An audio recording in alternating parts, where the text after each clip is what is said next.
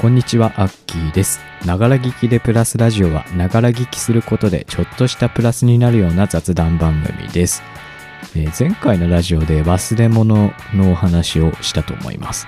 その中で AirTag のお話が出てきました。Apple のシーズン新製品ですね。あれのお話した時に、こんなの誰が買うんだ？こんなの売れるのかっていう話をちょこっとしたんですよ。そのラジオ収録したのが先週の土曜日です。次の日にね、ちょっとスーパーに自転車で買い物に行ったんですよ。で、帰ってきたらさ、帰ってきたっていうか自転車のとこ戻ってきたらさ、鍵がないわけ。いや、びっくりしましたよね。エアタグいるじゃんって思った瞬間でした。というわけで今回もお送りしていこうと思います。このラジオではあなたからのメッセージをお待ちしております。質問や相談、ラジオで話してほしいことなど何でもいいので Twitter のリプライまたはダイレクトメッセージにお願いします。僕のアカウントは、アットマーク、アキラジオアンダーバー MSG です。この番組、ハッシュタグもございます。ハッシュタグ、ながラジオ、長はひらがな、ラジオはカタカナで、このラジオに関することをツイートしてしていただけたら嬉しいです。それでは最後までお楽しみください。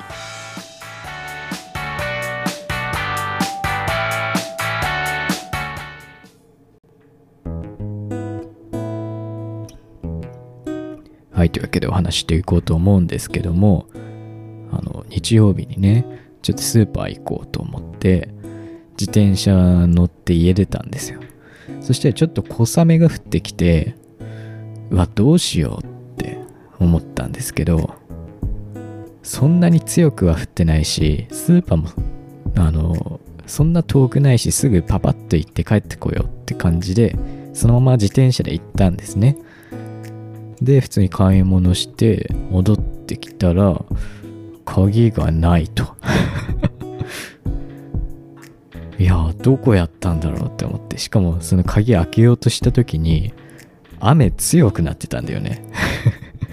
天気予報でそんなに強い雨降る予報でもないし、その、すぐ晴れるだろうくらいにね、来るときは思ってたんですけど、普通にザーザー降りで、そんな中で、わ、どこやった？ってなって、とりあえず多分店の中に忘れたんだろうなって思って、店の中一通りね、買い物した場所を通ってみたけど、なくて、で、サービスカウンターみたいなとこにも行って、落とし物とかなかったですか？って聞いたんですけど、いや、ないですねって言われて、マジかって。なんか、この、嘘だっていう気持ちと、なんだろう、自分何やってんだろうっていうこの失望感がすごいですよね。この物なくした時って。自分ってそんなに、まあ、前回忘れ物結構するよって話ししたんですけど、物なくすってことはそんなにない人なんですけどね。うん。いやー、びっくりした。で、どうしようかと思って。この、家に帰れば一応自転車のスペアのキーはあるんですよ。ただ、雨ザーザー降ってる中、どうしようと思って、自転車びしょびしょになるじゃんって思って、早く帰りたいし、なんか本当に嫌になりますよね、自分が。っていう感じで、で、もう一回自転車のとこに戻ったわけですよ。そしたら、一番最初に自転車の鍵開けようとした時に、隣にあった自転車がなくなってたんです。で、一番最初自転車開けよう、鍵開けようとした時に、この隣に自転車があったからさ、間に入れなかったわけ。なんかこの、後ろのちょっとした隙間の部分から手伸ばしてね、鍵開けようとしてたんだけど、あの、その自転車がなくなってたわけ。だから真横に立ってしゃがんでみたわけよ。そしたら、タイヤの影のとこに、なんか落ちてんのよ。鍵が落ちてました。タイヤの影に。俺何やってんだって思ってね、その瞬間。マジで、本当になんだろう、自分が嫌になります。本当に。多分だけど自転車を鍵かけます。って抜いた時に鍵を落としてるか。それとも鍵かけて鍵穴から鍵抜いてポケットに入れようとした時に入らなくてそのまま地面に落としてるか。どっちかだと思うんですけどねえ。どちらにしても何やってんだって話ですよね。でそういえば昨日俺エアータグのお話したよなって思って。エアータグもしこの鍵につけてたらどうなってたんだろうって想像してみたわけです。このまず場所がねまず店内なのかどこにあるかも分かんなくなっちゃうわけですよね。忘れ忘れ物じゃない。なくすなくし物ってね。忘れ物はまだ場所が分かるものだと思うんですよ。家の中に忘れたとかさどっかに忘れてきたとか。物なくしたらもうマジでどこにあるか分かんないんですよね。もしエアータグがついてたら場所は分かるじゃないですか。自転車のその止めてる場所にありますよっていうのが分かるわけじゃないですか。エアータグあったらすぐ見つかってたよなって思って。めっちゃエアタグその瞬間欲しくなったんですよね。昨日は誰が買うんだって言ってたんですよ自分。こんなの売れんのって言ってたんですよ。めちゃくちゃ欲しくなったんですその瞬間。で家に帰ってすぐ調べました。エアタグ。アップルのサイト行って。あと YouTube で瀬戸康史さんっていうアップル製品とかいろんな何て言うの？ガジェット系のレビューされてる方の動画見たりして。欲しいって思ってアップルのサイト見てみたらエアタグ3000円するんだよね。高って思って。もうちょっと安いもんだと思ってた。3000円するんですよ。高くねって思って。しかもそのレビューされてる瀬戸康史さんの動画を見たらさエアータグだけ買うともちろんエアータグだけ届くんですよ。このエアータグっていうものを買うと本当にこのチップみたいな丸い円盤が届くんですよね。あの冷蔵庫とかにポンってつけるさマグネットみたいな。それだけが届くんですよ。例えば鍵につけようとした場合それになんかつけるようなアクセサリーみたいななんかケースみたいのを買わなきゃダメなんですよね。それ買ったらさ5000円とかするんじゃね？確か。案外高えなって思って。それならアップル製品じゃなくてもいいのかなとか思ったりもしたんだけどやっぱりエアタグいらないくねって思っちゃったっていうねことがこの間ありました。ただね物なくすっていう時にはさやっぱり自分何やってんだろうって思うとやっぱりエアタグ欲しいなって思うことってやっぱあるなって思いましたねその時は。うん。いやこんなこともあるんですね。だって話したエアタグいらないんじゃね？って話した次の日だからね。いやー。ということがありました。で全然話変わるんですけどもあの最近ちょっと思ってることがありましてまあ何年だ？もう忘れちゃいましたけど長いことこのラジオやってるじゃないですか。で毎回このエピソードラジオごとにタイトルっていうものをつけてるんですよね自分。このタイトルってどういうタイトルがいいんだろうなって毎回悩むんですよ。このいろんなタイトルをつけることってあると思います。このポッドキャストとかこういう音声コンテンツ以外のものでも。例えばパソコン使ってる方仕事とかでまあ趣味とかでもそうですけどもファイル名とかフォルダ名とかってつけるじゃないですかなんかどういうタイトルにしようかなってちょっと悩みま悩みませんか？自分ちょっと悩んじゃう人なんですよね。うん。で、センスもないんですよ。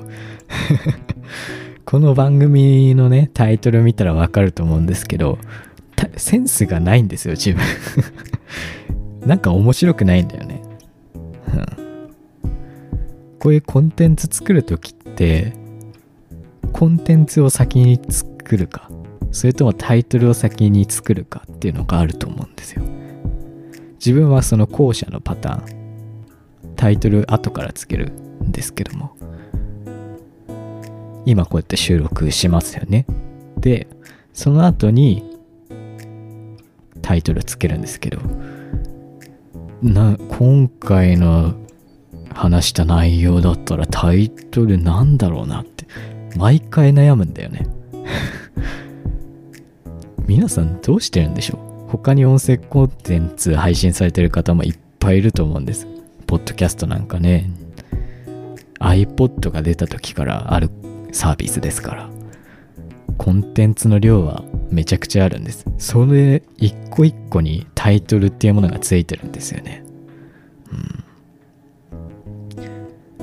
中には、収録前にタイトルを決めちゃう人っていうのもいるんじゃないかなって思うんですよね。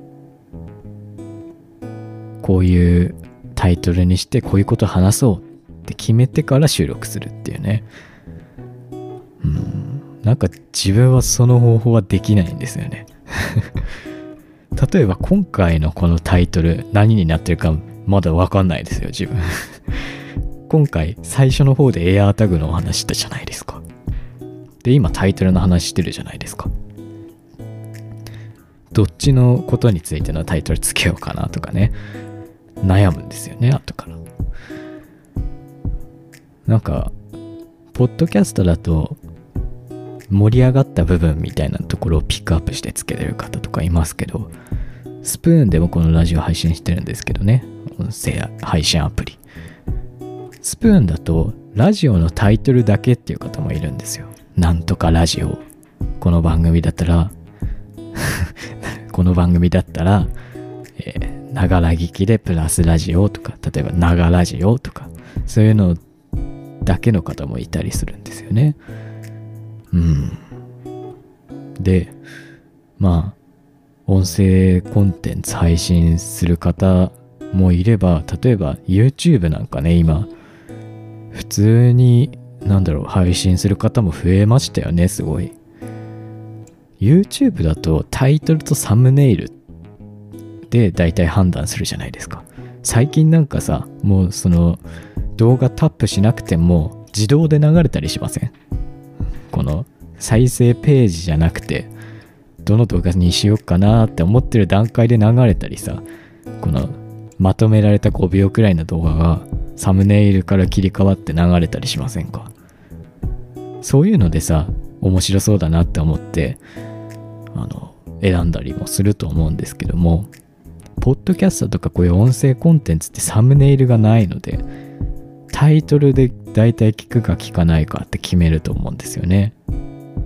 だからタイトルって大事だなとは思うんですけども、どうしようかなってすごい悩むところではあるんですよ。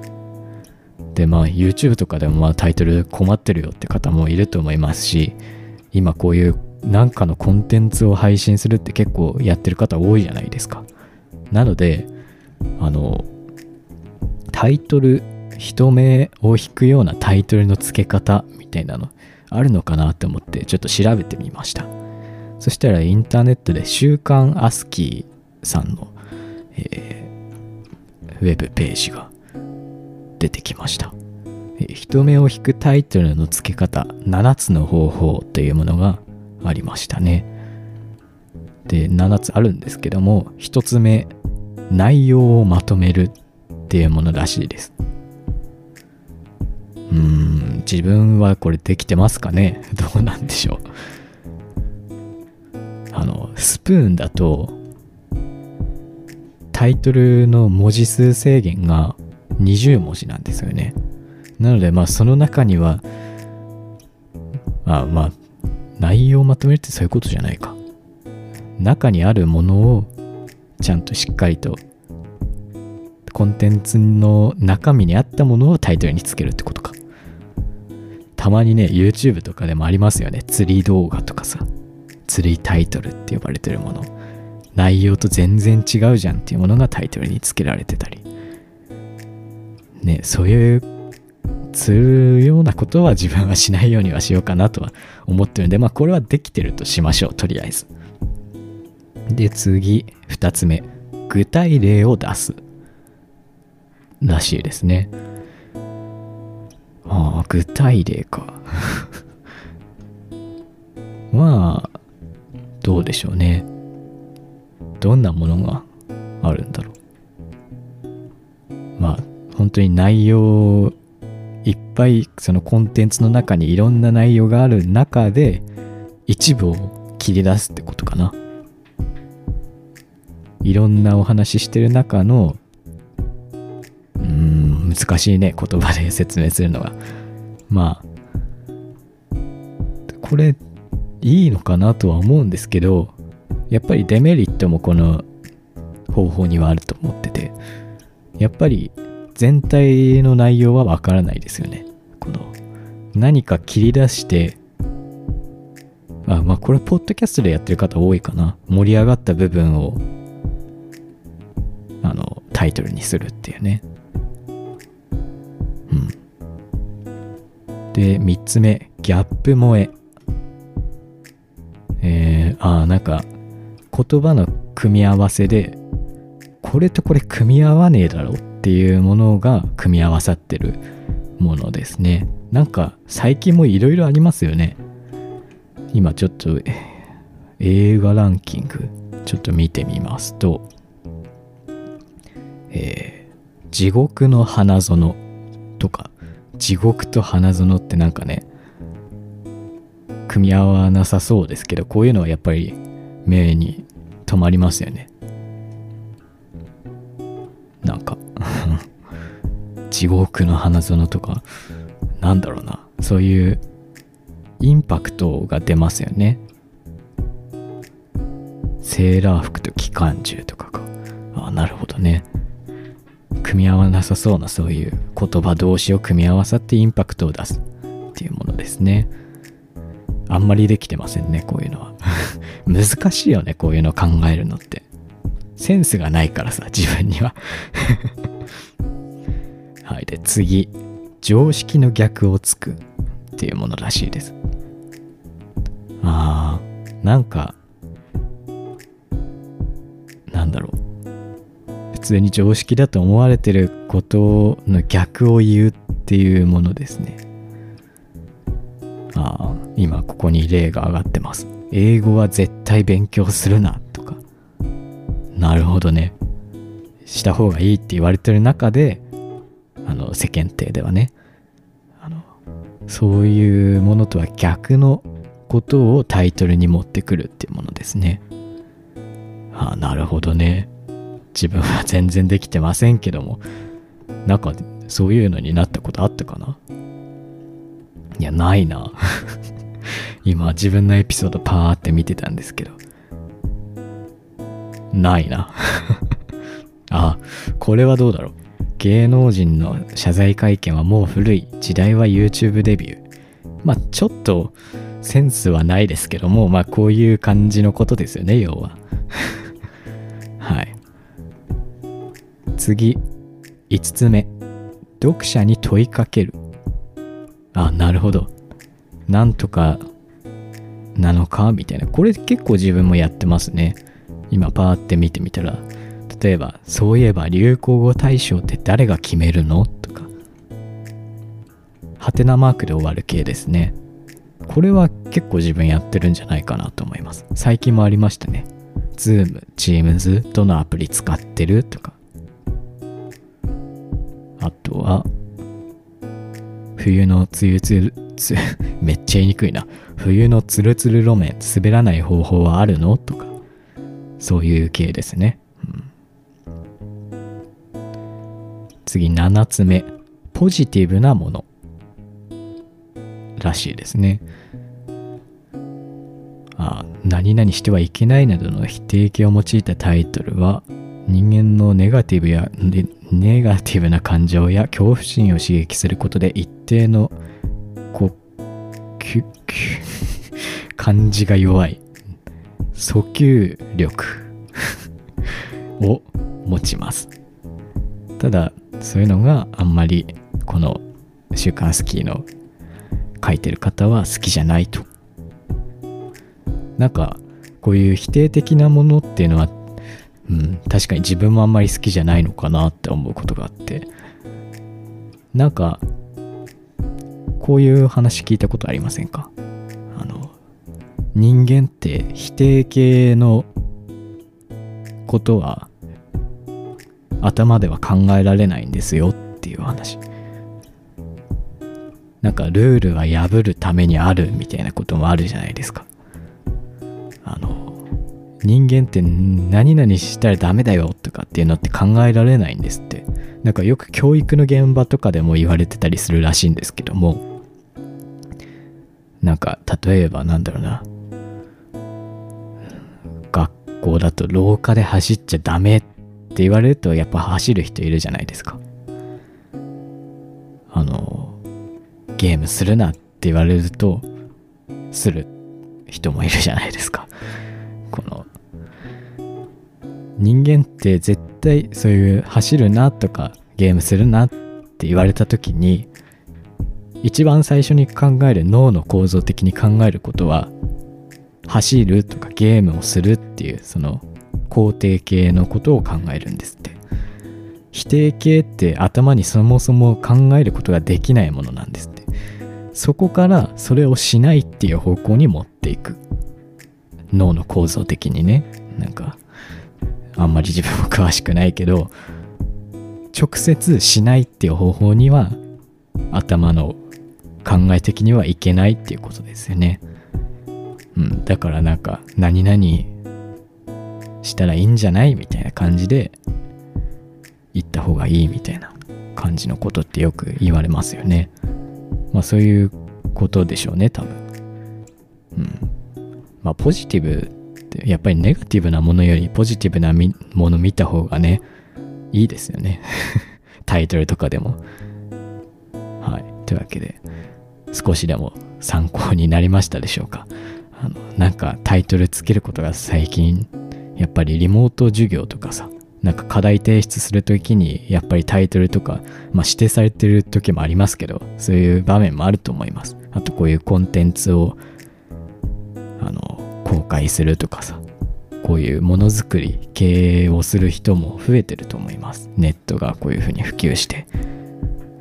なのでねこういうのを意識してやってみたらどうでしょうかというお話でございました。